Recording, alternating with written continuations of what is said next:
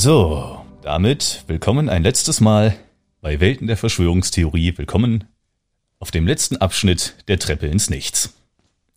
Wir haben uns in den vergangenen Wochen ja mit allen möglichen Aspekten rund um Verschwörungstheorien beschäftigt. Wir haben aber parallel zu unserem Podcast noch ein anderes Vögelchen in die Welt gesetzt.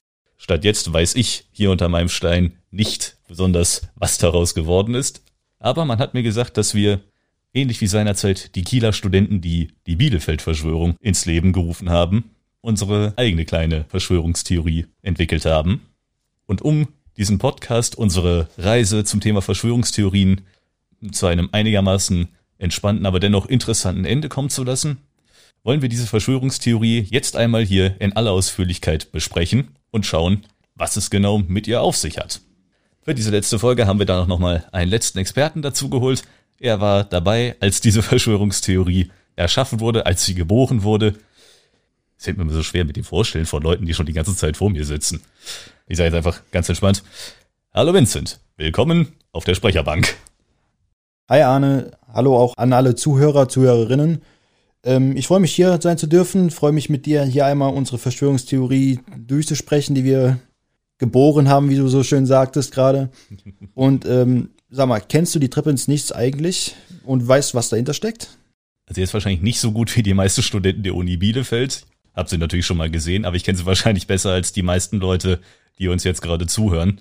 Also nach allem, was mir aufgefallen ist, wir haben am Ende unserer Haupthalle eine Treppe, die im Grunde den ersten Stock führen sollte, aber naja, sie führt am ersten Stock vorbei und endet direkt vor einer Wand.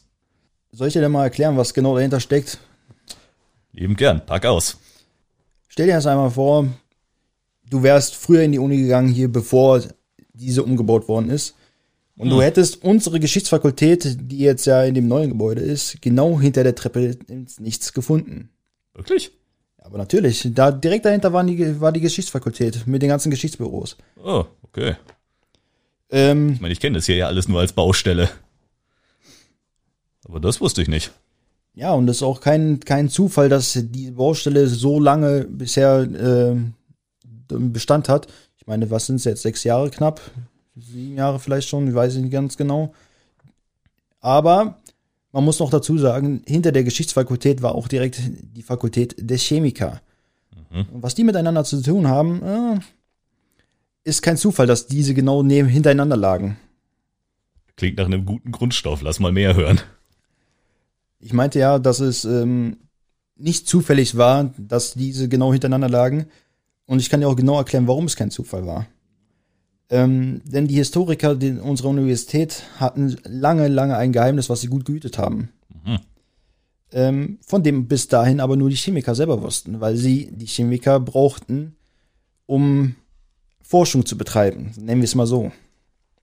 Aha, ein Geheimnis, geheime Forschung. Das, klingt, das klingt gut. Ja, es wird noch besser, glaub mir. Ähm, denn die Fakultät hatte, sprich die Geschichte hatte Besitztümer, ähm, und zwar eines ihrer Besitztümer war eine verifizierte Quelle von Nostradamus zur Erstellung des Steines Weisens. Okay, bevor es weitergeht, einmal äh, Nostradamus. Wir, wir, sind ja beide Geschichtsstudenten, aber für die da draußen, sag einmal, was hat's mit Nostradamus auf sich? Und für diejenigen, die kein Harry Potter gesehen haben, was hat's mit dem Stein der Weisen auf sich? Ähm, ja klar, kann ich noch mal kurz eingehen. Ähm, Nostradamus, viele kennen ihn ja oder könnten ihn kennen dadurch, dass er ja diese Zukunftstheorien veröffentlicht hat ja, am Ende seines Lebens. Nostradamus ist äh, zu Beginn des 16. Jahrhunderts in Südfrankreich geboren, ist dort dann auch aufgewachsen, hat dann ein Medizinstudium hinter sich gebracht, war dann Pestarzt, als dann die äh, schwarze Pest in Südfrankreich ähm, kursierte, ist dort dann aufgefallen durch seine nicht üblichen Behandlungsmethoden, kam dann auch durch dieses Pharmazie, also durch das Medizinstudium in die Pharmazie mit rein, was dann ähm, tatsächlich eine frühe Form der Alchemie war. Alchemie können wir uns so vorstellen, dass äh, geforscht worden ist durch die Substanzen verschiedenster Metalle und ähm, Kräuter etc.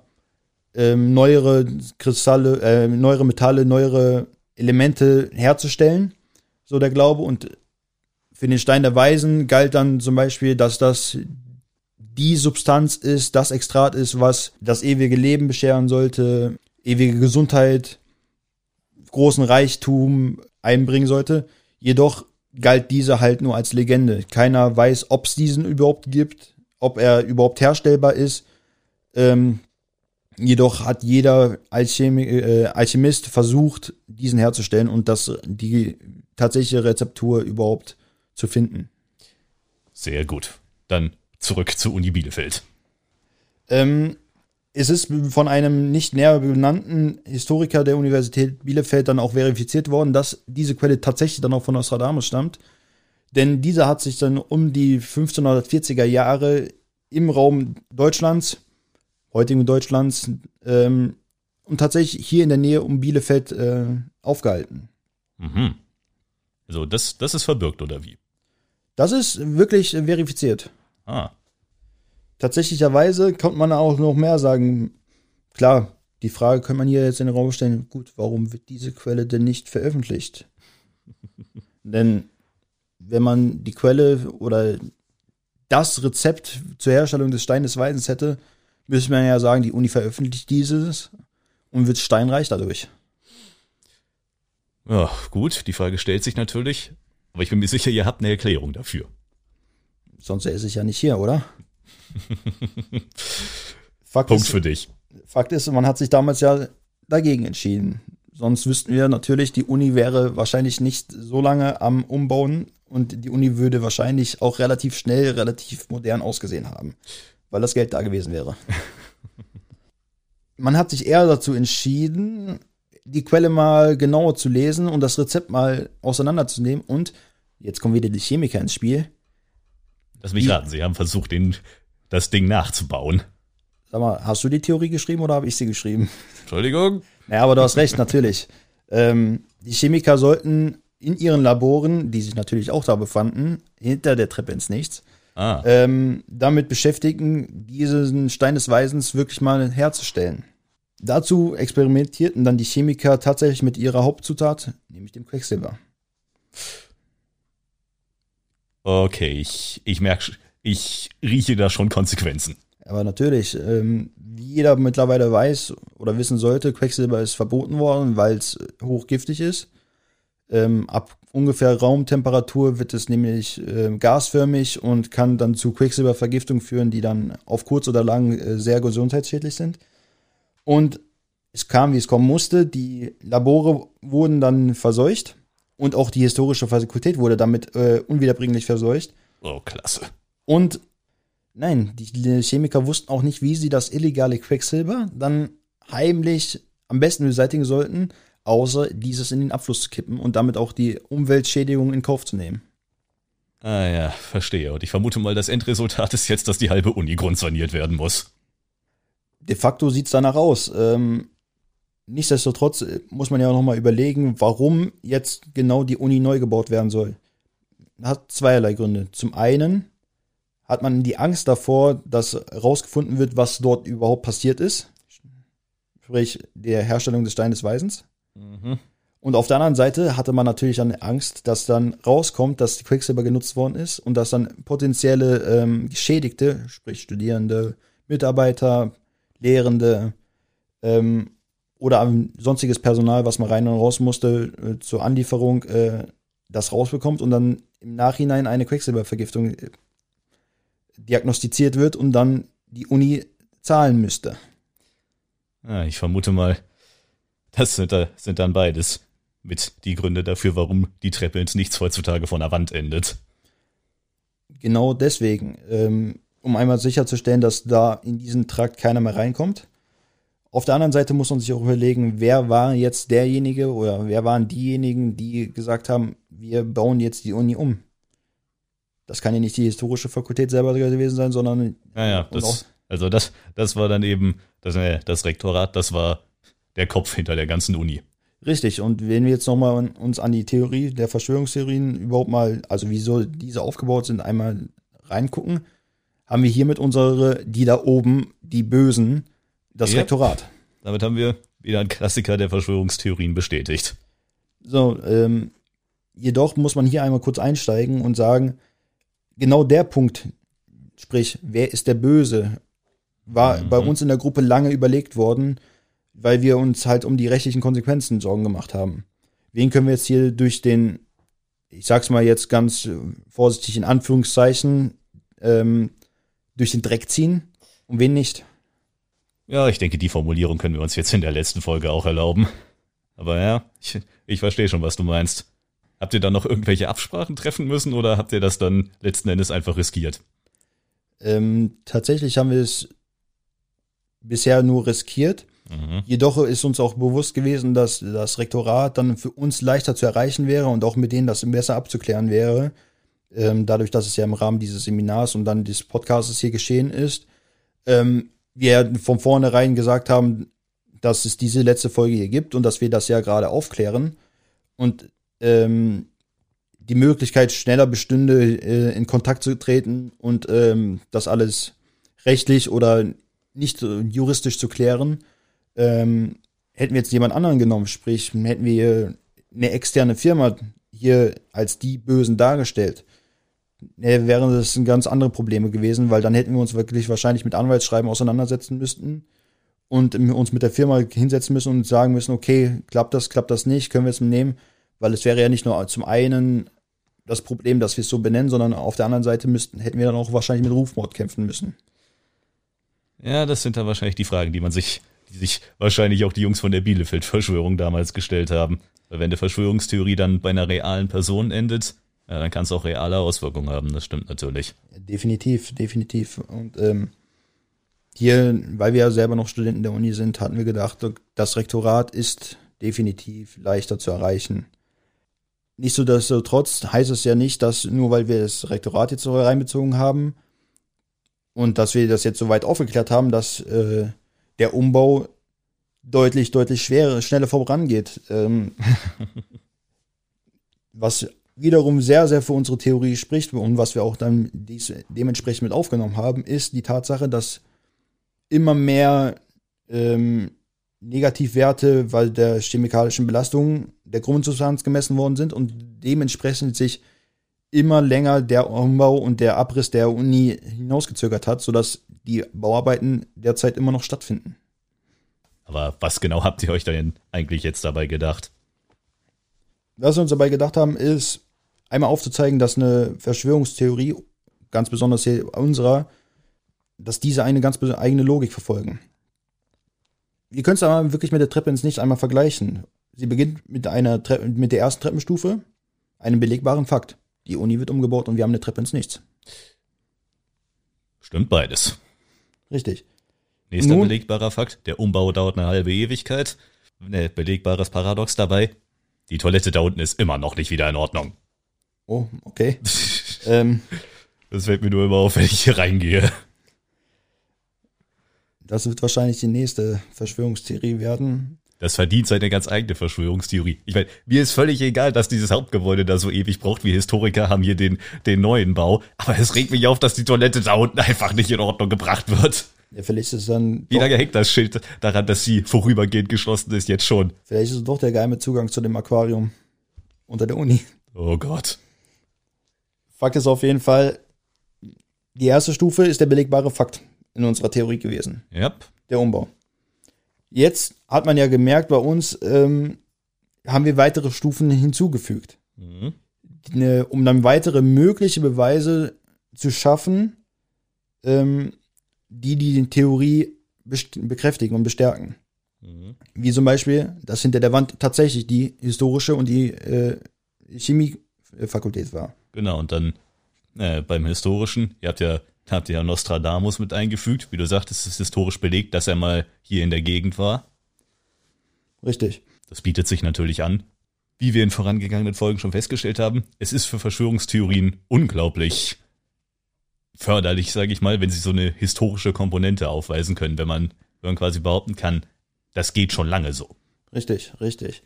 Was auch unwiderlegbar ist, oder was man auch sagen kann, okay, da könnte was dran sein, ist die Verseuchung der Trakte durch die Chemiker. Jeder weiß, die Chemiker müssen Versuche machen oder machen Versuche, um dann auch selber zu forschen. Ja, und jeder weiß, dass die auch mal schief gehen können. Kumpel von mir beispielsweise studiert Chemie an einer anderen Uni und hat mir, hat uns mal ein Bild geschickt, wie er, wie er Montag in den Unitrakt wollte. Tja, Pustekuchen, irgendwer hatte den übers Wochenende in Flammen aufgehen lassen. Also unwiderlegbarer geht's doch nicht, dass Nicht wirklich. Die, die Chemiker dann auch gerne mal ähm, Versuche an die Wand fahren. Ähm, und wer sagt nicht, dass die Chemiker nicht damals schon äh, Materialien genutzt haben oder überhaupt Materialien genutzt haben, die heutzutage als verboten gelten und oder eine hohe Belastung darstellen? Klingt durchaus logisch, weil ich vermute mal, unter Laborbedingungen wird heutzutage noch mit Quecksilber gearbeitet. Höchstwahrscheinlich. Ähm, die Mitarbeiter werden dann dementsprechend gesichert sein und äh, geschützt sein. Also was. Aber Laborunfälle kann man ja nie ausschließen. Richtig. Und wir haben auch nochmal, beziehungsweise ich habe dir ja gerade nochmal aufgeklärt, welche möglichen Konsequenzen das für jemanden Großen hat, der dahinter die Strippen zieht, sprich das Rektorat.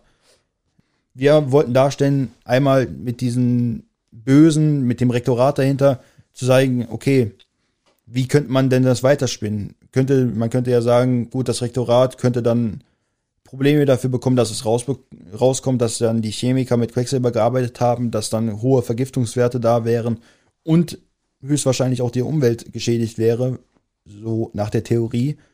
Oder das kleinere Übel in Kauf nehmen und sagen, die, wir bauen die Uni um und äh, verschleiern alles, was damit zu tun hatte und kommen damit wahrscheinlich kostengünstiger weg.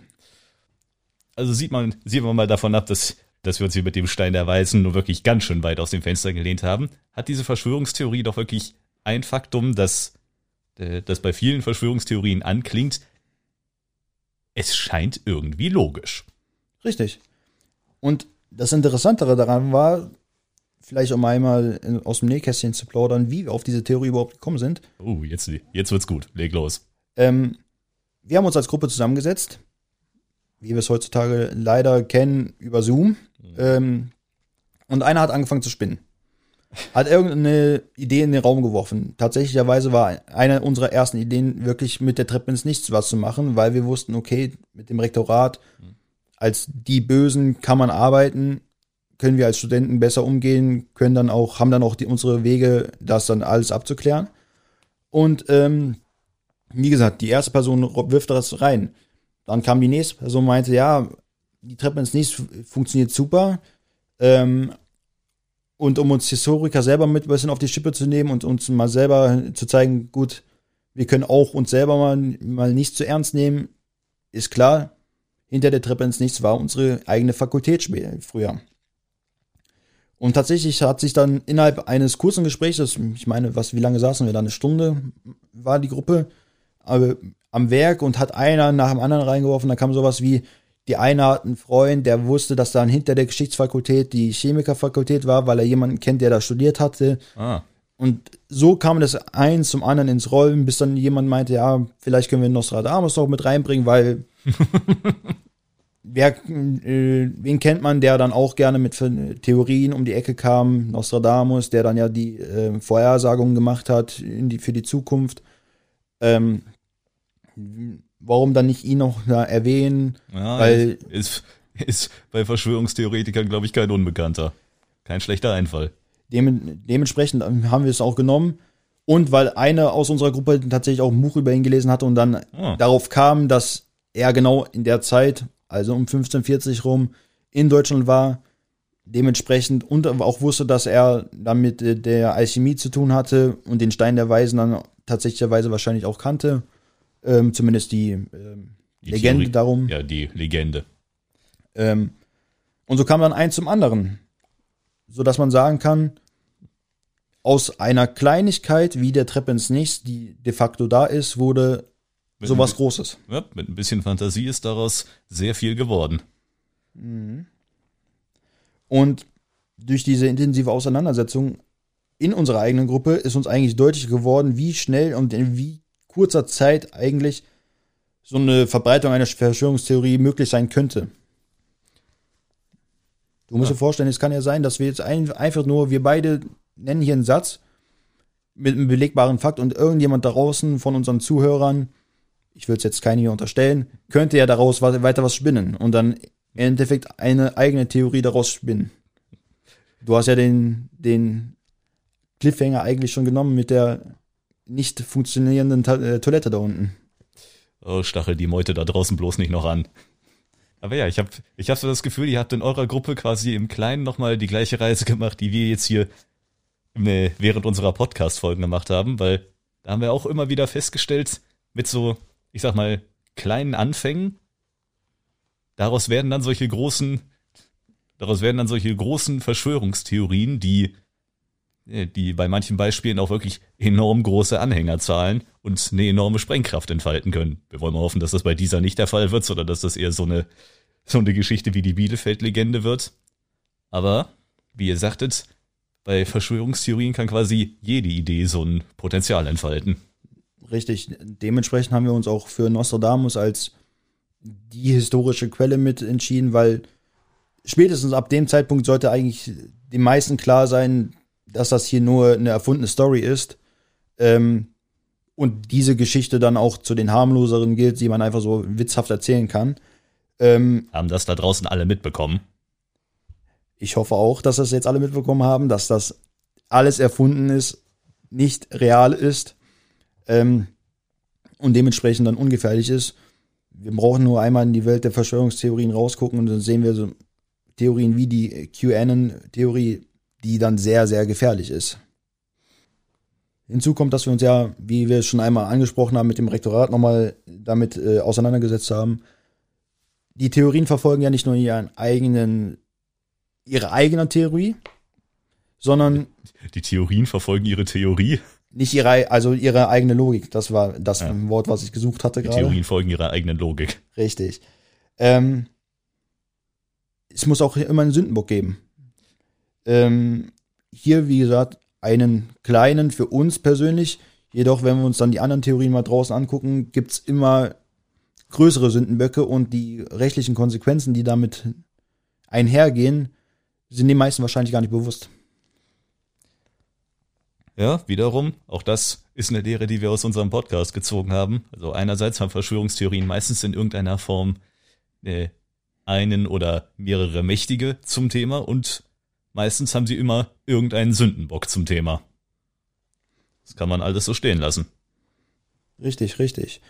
Jedoch macht sich nicht jeder die Gedanken, so wie wir, darum, was für Konsequenzen kann das dann mit sich bringen, sondern diejenigen, die da draußen dann solche Theorien ins Rollen bringen, bringen sie ja nur ins Rollen, weil sie ja daran glauben und machen sich über das Rechtliche überhaupt gar keine Gedanken mehr.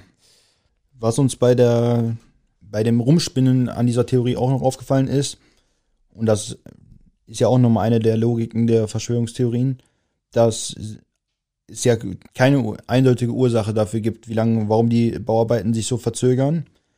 Ähm, deswegen fragen sich vielleicht auch viele Studis, ähm, woran das liegt und suchen dann in dem potenziellen Schuldigen jemanden, wo sie ihren psychologischen Überdruck abbauen können, so dass man sich darüber nicht mehr die Kopf zerbrechen kann oder muss, sondern die Last auf jemand anderen schieben kann.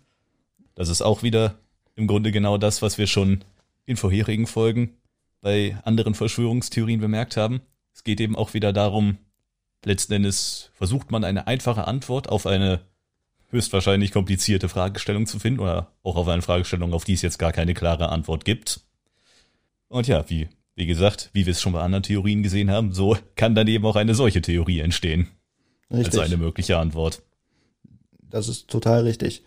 Und als Fazit unserer Gruppenarbeit haben wir uns eigentlich gedacht, ähm, dass man ja sagen kann, und das hat man hoffentlich auch an dieser Theorie jetzt nochmal ganz deutlich gemerkt, ist, dass viele dieser Verschwörungstheorien einen halbwegs belegbaren Fakt haben, sprich wie bei uns hier die Treppe ins Nichts, und die weiteren Belege oder Fakten eher wie tatsächlich wie so eine Treppe ins Nichts sind, denn sie haben keinen Wahrheitsgehalt und führen dann trotz ihrer scheinbaren, scheinbaren Logik zu gar nichts.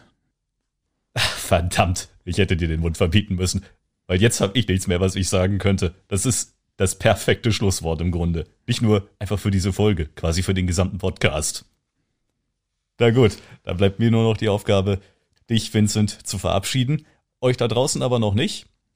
Der Podcast ist zwar jetzt an seinem Ende angelangt. Ich hoffe, ihr hattet Spaß. Ich hoffe, ihr habt vielleicht was gelernt.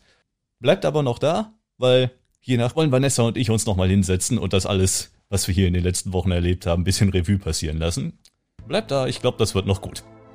Ja, da bleibt mir jetzt nur noch zu sagen, ciao, bis denne und danke, dass ich hier sein durfte.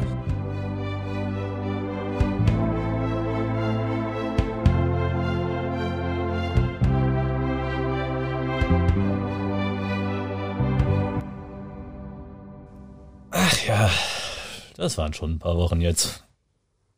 Ich finde das immer noch so interessant, dass wir, dass wir jetzt halt ja quasi die ganze Arbeit hatten und vorher nichts gemacht haben. Aber das war ja von Anfang an klar. Ja, nichts würde ich jetzt nicht sagen, aber ja, das stimmt schon. Wir hatten auf jeden Fall jetzt in der Phase mehr zu tun als die anderen und die anderen, gerade die Gruppen, die das Ganze inhaltlich vorbereitet haben, hatten natürlich davor dann die ganze Recherchearbeit und sowas. Ja, aber irgendwie haben wir dafür gesorgt, dass die auch jetzt während der Aufnahmesessions immer noch was zu tun hatten. Ja, das stimmt schon. Aber ich fand das System eigentlich super gut, dass immer jemand hier vor Ort noch mit war und uns dann irgendwie unterstützen konnte, weil, also klar, wir hatten dann zum Teil dieses Skript, aber sich immer so extrem stark einzuarbeiten, jedes Thema hat dann halt auch nicht immer so geklappt und dann war das immer toll, dass hier jemand war und sagen konnte, hm, vielleicht noch ein bisschen mehr dies oder das. Ja. Naja, aber unterm Strich muss ich sagen, mir hat es eigentlich gefallen, das Ganze. Gut, das frühe Aufstehen, um hierher zu kommen, werde ich nicht vermissen, aber ich hätte ja auch nicht immer aus Hannover herkommen müssen. Ja, ich fand's auch gut. Ich fand's auf jeden Fall eine total schöne Erfahrung. Ich konnte super viel lernen und auch die Zusammenarbeit hat ziemlich gut geklappt, finde ich. Also es war viel Kommunikation über WhatsApp und Zoom natürlich, weil das einfach die Oh, momentane ja. Zeit Ich werde so einige so Gruppen hinterher löschen müssen. Ja, viele WhatsApp-Gruppen, das stimmt. Aber wenn ich jetzt auch so gucke, was wir im Podcast eigentlich alles besprochen haben, also am Anfang war ich so ein bisschen skeptisch und dachte mir so, okay, wir machen einen Podcast, mal schauen, wie das wird. Das ist ja, also es war auch anstrengend und viel Arbeit, aber letztendlich finde ich es auf jeden Fall mehr bei, dabei rumgekommen, als ich vorher gedacht habe. Also ich finde, wir haben total viele Facetten irgendwie auch aufgemacht in einem Podcast, von den Themen her, die wir, behandelt haben. Ja. Ich muss auch sagen, äh, wie, du, wie du sagtest, äh, was hast du eben gesagt, wir, äh, wir schauen mal, was dabei rauskommt oder so. Das war, das war so ein bisschen die Einstellung, mit der ich an das Ganze herangegangen bin, auch als ich mich damals beworben hatte, die Moderation zu machen. Ich war zum einen überrascht, dass ich so, äh, so überschwänglich dann aufgenommen wurde. Das, das war nicht immer noch gut. Und, und ja, ich finde schon interessant, was, was bei all dem Chaos, das wir ja auch zwischendurch hatten, was, was jetzt so am Ende dabei rausgekommen ist. Äh, wie, gesagt, wie gesagt, ich bin ja einfach mit ein bisschen Neugierde an die ganze Sache rangegangen und rückblickend, ja, hat mir schon irgendwie gefallen, was wir hier gemacht haben. Ich habe mir gedacht, einen Podcast könnte ich durchaus nochmal machen. Ich weiß zwar nicht zu welchem Thema, alles was ich weiß ist, dass ich ihn vielleicht nicht mit 60 Mann im Hintergrund machen werde. Ja, das ist auf jeden Fall eine Herausforderung, das mit so vielen Leuten hinzubekommen, aber ich finde, wir haben das sehr gut hinbekommen. Ja, das war ja, das war auch mal ein Projekt, das man mal gemacht haben sollte. Ja, ich bin ja auch mit vielen Fragen irgendwie in den Podcast gegangen, nicht nur inhaltlich, sondern auch mit Fragen, sowas wie, oh weia, hoffentlich schaffen wir das, hoffentlich kommt das auch irgendwie gut rüber und passt das irgendwie auch mit den Leuten, mit denen wir sprechen und ähm, hoffentlich hört sich das hinterher auch gut an. Aber ähm, ja, ich bin sehr positiv überrascht und auch inhaltlich konnten viele der Fragen, die ich mir so gestellt habe, die aber auch der Kurs sich, glaube ich, gestellt hat, die wir gesammelt haben, gut beantwortet werden. Und vielleicht ja auch für unsere Zuhörer und Zuhörerinnen. Ja, wer weiß, wie es denen so geht. Hoffentlich gut. Hm. Was ich auch immer oft das Gefühl hatte, bei, ne, also als es darum ging, was hier dabei rausgekommen ist, ich dachte immer, es ist eine ganze Menge Murks rausgekommen, vor allem wenn ich was, ne, wenn ich was sagen sollte. Aber das ist jetzt mal der, der Moment gekommen, wo ich hier die wahren Helden von diesem Podcast einmal ausdrücklich loben muss. Das sind nämlich die von der Technik, die das Ganze hinterher zusammengeschnitten haben. Ihr Jungs seid Götter. Ja, großes Danke an Basti, Tim, Max und Andreas an dieser Stelle. Euch kann man nicht genug danken, Jungs. Ich finde das immer noch unglaublich, was ihr da aus den einzelnen Folgen gemacht habt. Aber gut, wenn ich nochmal auf den Inhalt zu sprechen kommen sollte, wenn ich aus der ganzen Sache irgendeine Lehre gezogen habe, ich war immer der Meinung, dass gerade Verschwörungstheorien so ein, ich sag mal, so ein unentwirrbares Chaos ist, sage ich mal. Einfach weil die von, einfach weil das, äh, weil die von so unterschiedlichen, ich sag mal, Quellen entspringen und sie haben ja, ja gut, jetzt komme ich schon direkt auf Gemeinsamkeiten, aber sie haben auch alle immer diese eine Gemeinsamkeit, dass sie sich quasi, dass sie quasi die Wissenschaft ablehnen oder so und damit ich, hatte ich immer so das Gefühl, dass sie sich auch der Kategorisierung oder so entziehen würden oder so. Also quasi, dass sie dem Versuch entgegenstehen, irgendwie Ordnung in dieses Feld zu bringen. Aber jetzt habe ich während der Podcastarbeit gemerkt, man kann da durchaus ein bisschen Ordnung in die Dinge bringen und man findet tatsächlich bei vielen Verschwörungstheorien so Gemeinsamkeiten. Das hatte mich überrascht und das finde ich jetzt rückblickend auch sehr interessant. Ich werde nie wieder einfach, einfach so eine Verschwörungstheorie einfach abtun. Ich werde mir wahrscheinlich immer mal angucken, welchen dieser Aspekte, die wir jetzt in den vergangenen Wochen so behandelt haben, welchen die wohl erfüllt. Ja, das stimmt. Das ist, ähm, ja, weiß ich nicht. Kann ich einfach so stehen lassen, das sehe ich auch so. ja, ich, ich denke, da stimmen uns die meisten zu. Ja, was ich vorher immer hatte, also ich habe irgendwie schon wahrgenommen, dass das ein, also dass das ein super komplexes Thema ist, Verschwörungserzählung. Und ich war mir die ganze Zeit nicht sicher, wie wir das irgendwie hinbekommen können, im Podcast dem irgendwie gerecht zu werden. Und dann, als ich aber nach und nach gesehen habe, so worum geht es in den Folgen und als wir dann auch inhaltlich da irgendwie eingestiegen sind, hat sich das irgendwie immer weiter geklärt und dann war ich doch auch irgendwie vielleicht überrascht, kann man sagen, dass das so gut geklappt hat. Also auch ähm, einfach in einem Gespräch darüber diese Komplexität trotzdem mittransportieren zu können. Hoffe ich zumindest, dass das so gut geklappt hat. Ja. ja was mir auch noch aufgefallen ist, von Folge 1, glaube ich, bis jetzt äh, zu unserer letzten Aufnahme hast du immer auch einen Unterschied gemacht zwischen Verschwörungstheorien und Erschwörungserzählungen. Meistens hast du nämlich Verschwörungserzählungen gesagt, während ich immer durchweg von Verschwörungstheorien geredet habe, glaube ich. Ich hatte so das Gefühl gehabt, dass du in der Fachsprache ein bisschen tiefer drin warst als ich. Man kann auch Verschwörungstheorien ich, sagen. Es ist, also ja, es ist ein weit verbreiteter Unterschied Begriff. gezogen. Ja, ja, genau. Aber genau dazu haben wir so eine Infobox nochmal aufgenommen, dass die ZuhörerInnen auch nicht irritiert sind, wenn wir unterschiedliche Begriffe nutzen. Hast du bei, bei den Folgen jetzt irgendein Lieblingsthema gefunden, sag ich mal? Weil rückblickend betrachtet hat sich die Meinung vielleicht leicht geändert. Es mag sein, dass es jetzt die, einfach die frischeste ist, aber mittlerweile würde ich sagen, dass mir Folge 9 am besten gefallen hat, weil dieses Thema sich eine eigene Verschwörungstheorie ausdenken und ja, jetzt auch, auch quasi als Feldstudie mal schauen, wie das, äh, wie die Öffentlichkeit wohl darauf reagiert. Also ich fand einfach dieses Gedankenspiel lustig. Wir überlegen uns eine eigene Verschwörungstheorie. Das, das fand ich besonders spannend. Da kommt ein bisschen der Autor in mir durch, der immer gerne mal die kreativen Ideen einfach mal, einfach mal ausarbeitet und schaut, was passiert.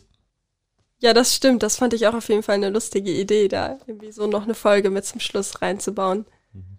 Ich muss sagen, mir fällt das total schwer, irgendwie zu sagen, was ich jetzt am spannendsten fand, weil ich irgendwie, also bei dir, du fandst ja auch an jeden Folgen irgendwas cool, auf jeden Fall, aber ich weiß gar nicht so genau, welche ich jetzt so hervorheben würde. Okay, sagen wir mal, bei mir, bei mir gab es aber doch Abstufungen zwischen den einzelnen Folgen. Ja, ich glaube, ich wenn ich mich doch irgendwie entscheiden müsste, jetzt würde ich sagen, die Folge zu Social Media fand ich besonders spannend, einfach weil ich irgendwie denke, dass sich da viele Dinge vereinen und man viele Dinge irgendwie damit sehen kann. Ha, ich habe gewusst, dass es die Folge werden würde. Ha. genau, ja, dann würde ich Social Media sagen. Und an euch, unsere Gefolgschaft da draußen, was wäre denn eure Lieblingsfolge? Das könnt ihr ja auch mal sagen. Beziehungsweise schreiben. Naja, oh jetzt streiten wir uns um Worte. Ihr könnt uns natürlich nicht nur eure Lieblingsfolge schreiben, sondern auch gerne insgesamt einfach ein bisschen Feedback zu dem gesamten Podcast geben. Darüber würden wir uns alle sehr freuen. Ja, oder diskutiert, was wir hier so besprochen haben. Ja, das natürlich auch sehr gerne. Und damit geht jetzt dieser Podcast und auch unser Projekt auf jeden Fall ziemlich sicher jetzt zu Ende. Noch einmal eine Dankeshymne an alle, die abseits der Mikros an dieser ganzen Sache beteiligt waren an all unsere Content-Gruppen, die diese Folgen ja jeweils vorbereitet haben, an die Organisation, die dieses Chaos irgendwie gemeistert hat. Ich verstehe bis heute nicht, wie sie das geschafft haben. Sie haben alles zusammengehalten. Ja, aber wie? Mit Klebstoff? Wir werden es nie erfahren. und natürlich auch ein Danke an die PR-Gruppe, die das Ganze hier immer schön promotet und unseren Instagram-Account pflegt. Ja, im Grunde hatten die unser Schicksal in der Hand. Und wen ich eben schon gelobt habe, wen ich aber unbedingt im Abgesang besingen muss, ist, äh, ist noch einmal die Technikgruppe. Ihr seid wirklich, also ihr seid die Helden in diesem Podcast. Das kann ich nicht deutlich genug sagen. Ich habe euch, glaube ich, mindestens einmal zwischendurch als Götter gelobt. Aber wenn ihr da draußen wüsstet, mit welchem Rohmaterial die die Folgen zusammengeschnitten haben, dann würdet ihr mir uneingeschränkt zustimmen. Jungs, ich danke euch wirklich. Ihr seid die Besten. Gerne. Sie haben ihr Schweigen gebrochen. Und zum Schluss auch noch ein großer Dank an den Wissenschaftspodcast der Universität Bielefeld, praktisch-theoretisch, für das Hosten unserer Folgen. Och, und Unterstützung. Etwas, etwas weniger ja. Werbeeinsprecherin ist so ein nettes Gespräch die ganze Zeit und jetzt mhm. kommt so, Jetzt kommen die Credits. Ja. Abspann. Das war irgendwie so eine technische Einsprache vor so einem Wahlwerbespot von so einer Partei. Der Sender ist nicht dafür verantwortlich. Darauf bewerbe ich mich. Das ist eine gute Idee. Und dann machen wir zum Ende nochmal ja. Werbung für den Uni-Podcast, praktisch theoretisch. Ja, großes Danke für eure Unterstützung und aber auch, dass ihr uns natürlich die Möglichkeit gegeben habt, unsere Folgen auf eurer Plattform zu veröffentlichen. Und dann alle da draußen, hört auch unbedingt mal in die Folgen von Praktisch Theoretisch rein. Die haben immer wieder super spannende Themen. Und dann jetzt auch ein letztes Mal Tschüss von uns beiden. Ja, wir stehen ganz oben an der Treppe ins Nichts. Jetzt müssen wir, jetzt müssen wir hier wieder runterkommen. Tschüss.